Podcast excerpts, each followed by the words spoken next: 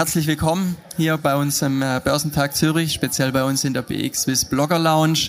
Ähm, ich freue mich sehr, ich habe einen weiteren Gast bei uns hier, den ich jetzt begrüßen darf. Er war letztes Jahr schon da und er ist auch dieses Jahr wieder mal mit dabei. Christian Jetzer. Servus Christian. Hallo Georg, hallo zusammen. Ja, ähm, Christian Jetzer ist ein äh, Experte rund ums Thema Versicherungen. Er ist äh, äh, der Betreiber des größten Schweizer YouTube-Kanals rund um das Thema Versicherungen, Vorsorge. Ähm, wer sich also hier informieren will, auch hier nach der Präsentation, ja, der darf sich hier auf YouTube austoben. Und äh, wir wollen heute über ein Thema sprechen, äh, das uns alle angeht. Äh, es ist das Thema Altersvorsorge. Und äh, ja, wir haben ein bisschen eine provokante Überschrift vielleicht gewählt. Ja, äh, verschwendet die zweite Säule unsere Altersvorsorge. Ähm, das bringt mich jetzt ein bisschen ins Grübeln. Äh, vor allem ich als äh, ja deutscher Wochenaufenthalter. Ich verstehe das ganze Thema sowieso nicht ganz so arg vielleicht. Aber was es damit genau auf sich hat, wird, wirst du uns dann noch sagen. Zunächst aber mal einleitend die Frage, Christian, hol doch mal aus und erklärst doch mal, was ist die Ausgangslage bei der zweiten Säule? Du bist, glaube ich, nicht der Einzige, der nicht versteht, wie die zweite Säule in der Schweiz funktioniert. Ich glaube, rund 60 Prozent verstehen nicht, für was das die zweite Säule ist. Also, no Bin ich nicht allein, da freue ich mich. Ja, wunderbar. Ähm, Problematik besteht in der zweiten Säule, BVG, Pensionskasse, uh, call it however you want it. Das Gesetz ist fast so alt wie ich. Ähm, seit 1985 äh, gibt es das Gesetz. Hat äh, in den letzten Jahren keine Revision erfahren. Also das BVG basiert auf Tatsachen, die vor 40 Jahren aktuell waren. So, und dort ist schon mal ein Riesenproblem grundsätzlich. Ähm, das zweite ist sicherlich auch, ähm, dass die zweite Säule auf der ersten Säule aufbaut, auf der AAV. Man hat damals vor 40 Jahren gesagt, man braucht eine zweite Säule, damit man noch 60 Prozent vom Einkommen, das du im Berufsleben hast, ähm, die Rente deckt. Das war mal die Ausgangslage.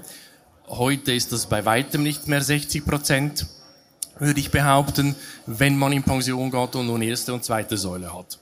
Das ist das äh, große Problem im BVG. Okay, also hier ähnliches Thema grundsätzlich wie, auch wie in Deutschland ja. oder ja. Mhm. Plus, was dazu kommt, ist, in der Schweiz haben wir das Problem einer Überalterung, volkswirtschaftlich gesehen. Das heißt, ähm, wir werden immer älter. Wir haben zu wenig junge Leute oder Kinder die Schweiz löst das im Moment so, dass man einfach sehr viele Zuwanderer hat. Entsprechend äh, kann man das ein bisschen aufhalten. Aber die Zeit rennt uns diesbezüglich davon. Okay, gut. Also dann, äh, ja, wenn einem irgendwie die Zeit davon rennt oder man irgendwas ändern muss, würde ich sagen, wäre es ja mal Zeit für Änderungen und wenn man jetzt so ab und zu in der Presse gelesen hat, dann gibt's ja auch immer mal Diskussionen, ne, dass man da was anpacken muss, dass es eine Änderung geben soll. Und äh, mein Stand der Dinge ist jetzt, dass äh, sich im 2024 hier wohl eine, ja, eine Reform in Planung ist. Und äh, ja, was hat's denn damit auf sich? Genau, also man hat es tatsächlich geschafft, wenn das Thema Pensionskasse ist ein brisantes politisches Thema, es ist eigentlich nur ein politisches Thema, um es auf den Punkt zu bringen hat tatsächlich, äh, es gibt eine BVG-Reform, wie du angesprochen hast. Es wurde das Referendum ergriffen. Das heißt, äh, alle Schweizer dürfen nächstes Jahr 2024 darüber abstimmen, ob sie dieses Referendum oder dieses, diese Sanierung, however man call it, äh, annehmen wollen. So. Das Spannende ist, aus meiner Sicht, das ist meine persönliche Ansicht, die BVG-Reform per se, so wie sie euch dann zur Abstimmung äh, angetragen wird, ist zu wenig. Also man spricht mal davon, dass man die Umwandlungssätze runtersetzen will. Aktuell haben wir 6,8% Umwandlungssatz. Wenn ihr also in Rente geht, beispielsweise, ihr habt äh, eine Rente von 1000 Franken, dann wird noch 6,8% darauf geschlagen. Den setzt man runter auf 6%. Warum dass man das tut? Relativ einfache Erklärung. Die Märkte, wo das Geld angelegt ist, bringen nicht mehr so eine hohe Rendite macht durchaus Sinn, verärgert aber sehr viele Leute, die natürlich jetzt ihr Geld schon jahrelang in der Pensionskasse angelegt haben. Das ist mal Punkt eins. Mhm. Punkt zwei ist, man will die sogenannten Sätze, also hast immer Sätze, wo du ans BVG zahlst, also zum Beispiel aktuell zwischen 25 bis 34 Jahren ist 3,5 Prozent. 3,5 Prozent zahle ich von meinem Lohn, 3,5 Prozent zahlt mein Arbeitgeber. So.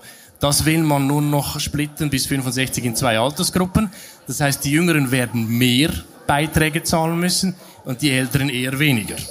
Das ist ein Problem, man bestraft die Jungen, um es auf den Punkt zu bringen. Ja, ja, ja. mein spontaner Gedanke gewesen, okay. Genau, und Punkt Nummer drei ist, dass man den versicherten Lohn, also sprich, du hast ja aktuell, musst du 25.050 Franken verdienen, dann bist du BVG-pflichtig. Man will diesen Lohn runtersetzen, also dass die unteren Löhne auch BVG-pflichtig werden. Keine schlechte Idee, aber die haben schon extrem wenig Lohn, jetzt müssen sie noch mehr vom Lohn abziehen. Also die Frage ist, ist das der richtige Weg? Ich weiß es nicht, aber darüber werden wir dann nächstes Jahr abstimmen dürfen. Okay, aber ist, ist es dann auch noch so, dass sich das bis dahin auch noch mal was ändern kann oder dass man das wieder irgendwas umschmeißt oder dass das abgesagt wird und man wartet noch mal 40 Jahre oder ähm, wie siehst du das? Die Frage ist halt wirklich, ähm, was macht das Stimmvolk nächstes Jahr? Sagen sie ja, geht die Reform durch? Hm. Wir haben schon eine AV-Reform gehabt, das war relativ knapp. Ähm, wenn ja, dann wird das umgesetzt. Wenn nein, fahren wir weiter wie vor 40 Jahren. Mhm. Okay, gut. Also unterm Strich bleibt spannend, muss man aktuell sagen. Wenn jetzt aber generell vor dem Hintergrund, dann würde ich jetzt ja sagen, okay, also ich sollte mich jetzt vielleicht auf jeden Fall jetzt schon mal mit dem Thema beschäftigen, oder? Und nicht dann jetzt warten, wenn dann nächstes Jahr dann irgendwas entschieden ist oder so. Ähm, was, was, was kann man denn sonst grundsätzlich machen, um seine, um seine Pensionskassensituation zu verbessern? Und vielleicht auf der anderen Seite auch kann man die Frage stellen, okay, was gibt's was, was die Firmen, also die Arbeitgeber machen können?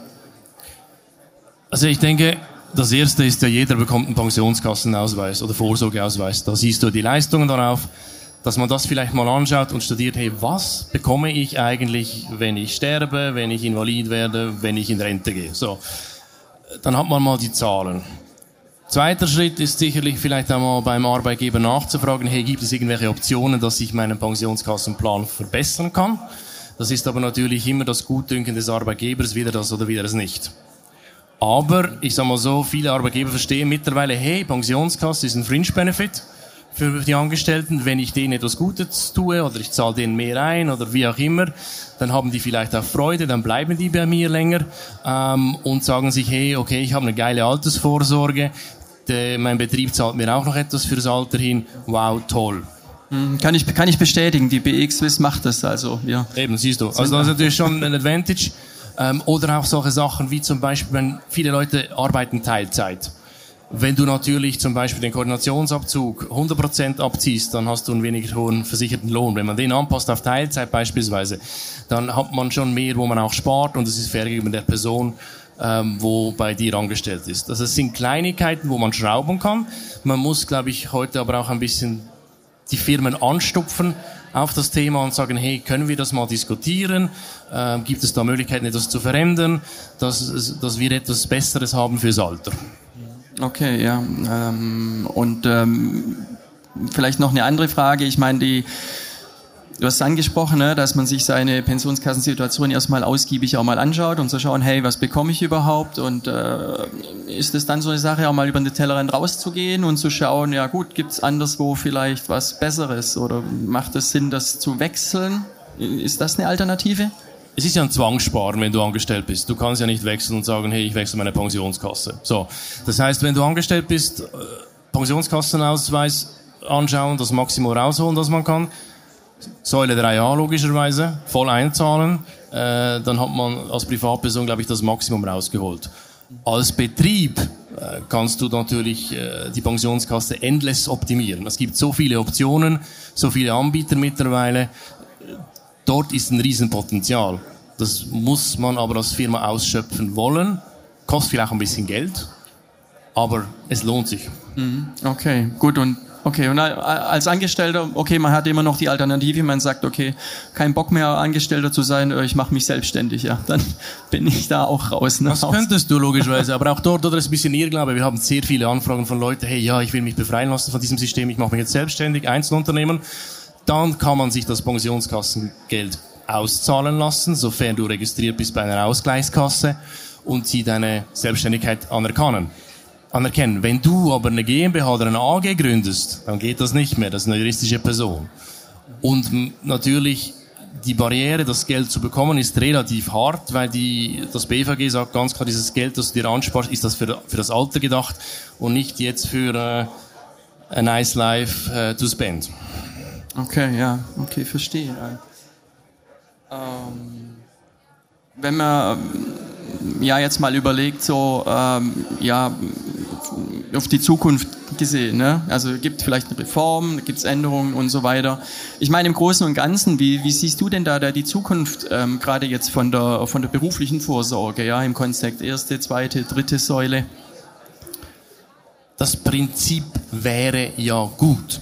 Ähm, es ist einfach eine politische Diskussion, die meines Erachtens von Entscheidungsträger Ü50 ähm, diktiert wird. Und wenn du über 50 bist, hast du andere Ansprüche im Leben, als wenn du zwischen 20 und 50 bist. Das ist, glaube ich, das riesengroße Problem. Ähm, wenn wir heute Junge befragen und sagen, hey, bekommen Sie dann noch Geld von der Pensionskasse? Die sagen, nein, alle, nein, wir glauben nicht daran. Und ich glaube, da liegt es auch ein bisschen am Staat, an der Politik, Aufklärungsarbeit zu betreiben, damit man versteht, um was es genau geht, was kann ich optimieren, für was ist das eigentlich ganz genau da, dann sieht's gut aus. Aber das wird schwierig. Mhm. Okay. Ja, ähm, du jetzt aber als Profi, sage ich mal, vielleicht da noch ein bisschen abschließende Frage. Hast du, hast du für die, für die Zuschauer oder Zuhörer irgendwelche besonderen Ratschläge, Geheimtipps? Äh, außer natürlich, dass man sich natürlich bei dir melden kann mit Fragen, äh, die man stellen kann und dann bekommt man äh, Antwort aus erster Profihand. Also ich glaube, es geht darum, dass man sich persönlich mal mit oh ja. seiner Situation beschäftigt, seiner Vorsorgesituation. Also, was bekomme ich effektiv, wenn ich in Pension gehe? Äh, mit 65 Jahren aus der AV, was bekomme ich aus der zweiten Säule? So, dann hast du mal eine klare Ist-Situation und aus der Ist-Situation kann man dann eben sagen, okay, Säule 3a, ich lege noch ein bisschen in äh, Aktien an, ich spare noch ein bisschen, mache ein Sparkonto, whatever, aber einfach mal eine Analyse machen lassen, sei das in der Finanzplanung, sei das in der Vorsorgeanalyse, damit man wirklich mal sieht, wo stehe ich eigentlich. Auf die Politik kann man sich nicht verlassen, das ist meiner Weise an euch, also verlässt euch nicht auf den Staat, das hat die AV-Reform gezeigt. Völlig falscher Ansatz. Anyway, ähm, also tut euch damit beschäftigen, nehmt das selber in die Hände und nützt die Tools, die es gibt, solche Sachen zu optimieren, dass man das Beste daraus machen kann. Ja. Schönes Schlusswort, würde ich, würde ich sagen, äh, grundsätzlich, weil da liegst du vollkommen richtig. Äh, selber sich mit den Dingen beschäftigen, ganz egal in welchem Bereich. Äh, deswegen denke ich, die ganzen Leute auch hier heute beim Börsentag. Ähm, gibt es Fragen aus dem Publikum, vielleicht so ad hoc gefragt? Wenn, wenn ja, dann einfach die Hand heben. Macht es Sinn, noch aufzustocken in die zweite Säule, wenn ich eine gute habe? Ähm, also du sprichst ja den Pensionskassen-Einkauf an. Ja. Äh, also steuerlich vorteilhaft, kann es abziehen. Das Geld ist aber einfach weg.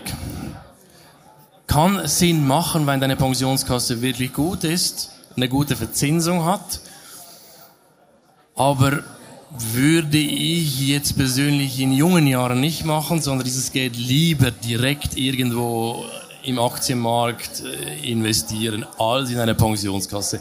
So Pensionskassen-Einkäufe empfehlen wir erst so ab 50 Jahren, weil dann kickt das extrem, dann hast du schon ein höheres Vorsorgeeinkommen oder Vorsorgevermögen, so muss ich sagen, und dann hat hat's einen Hebeleffekt. Vorher ist der Effekt zu klein. Danke. Gut, ja, wenn ansonsten keine weiteren Fragen sind, dann ist das auch gar nicht so tragisch, denn der Christian ist ja noch eine ganze Weile hier, hier zu finden bei uns in der Blogger Lounge und ja, einfach auf ihn zugehen. Vielen Dank. Dankeschön.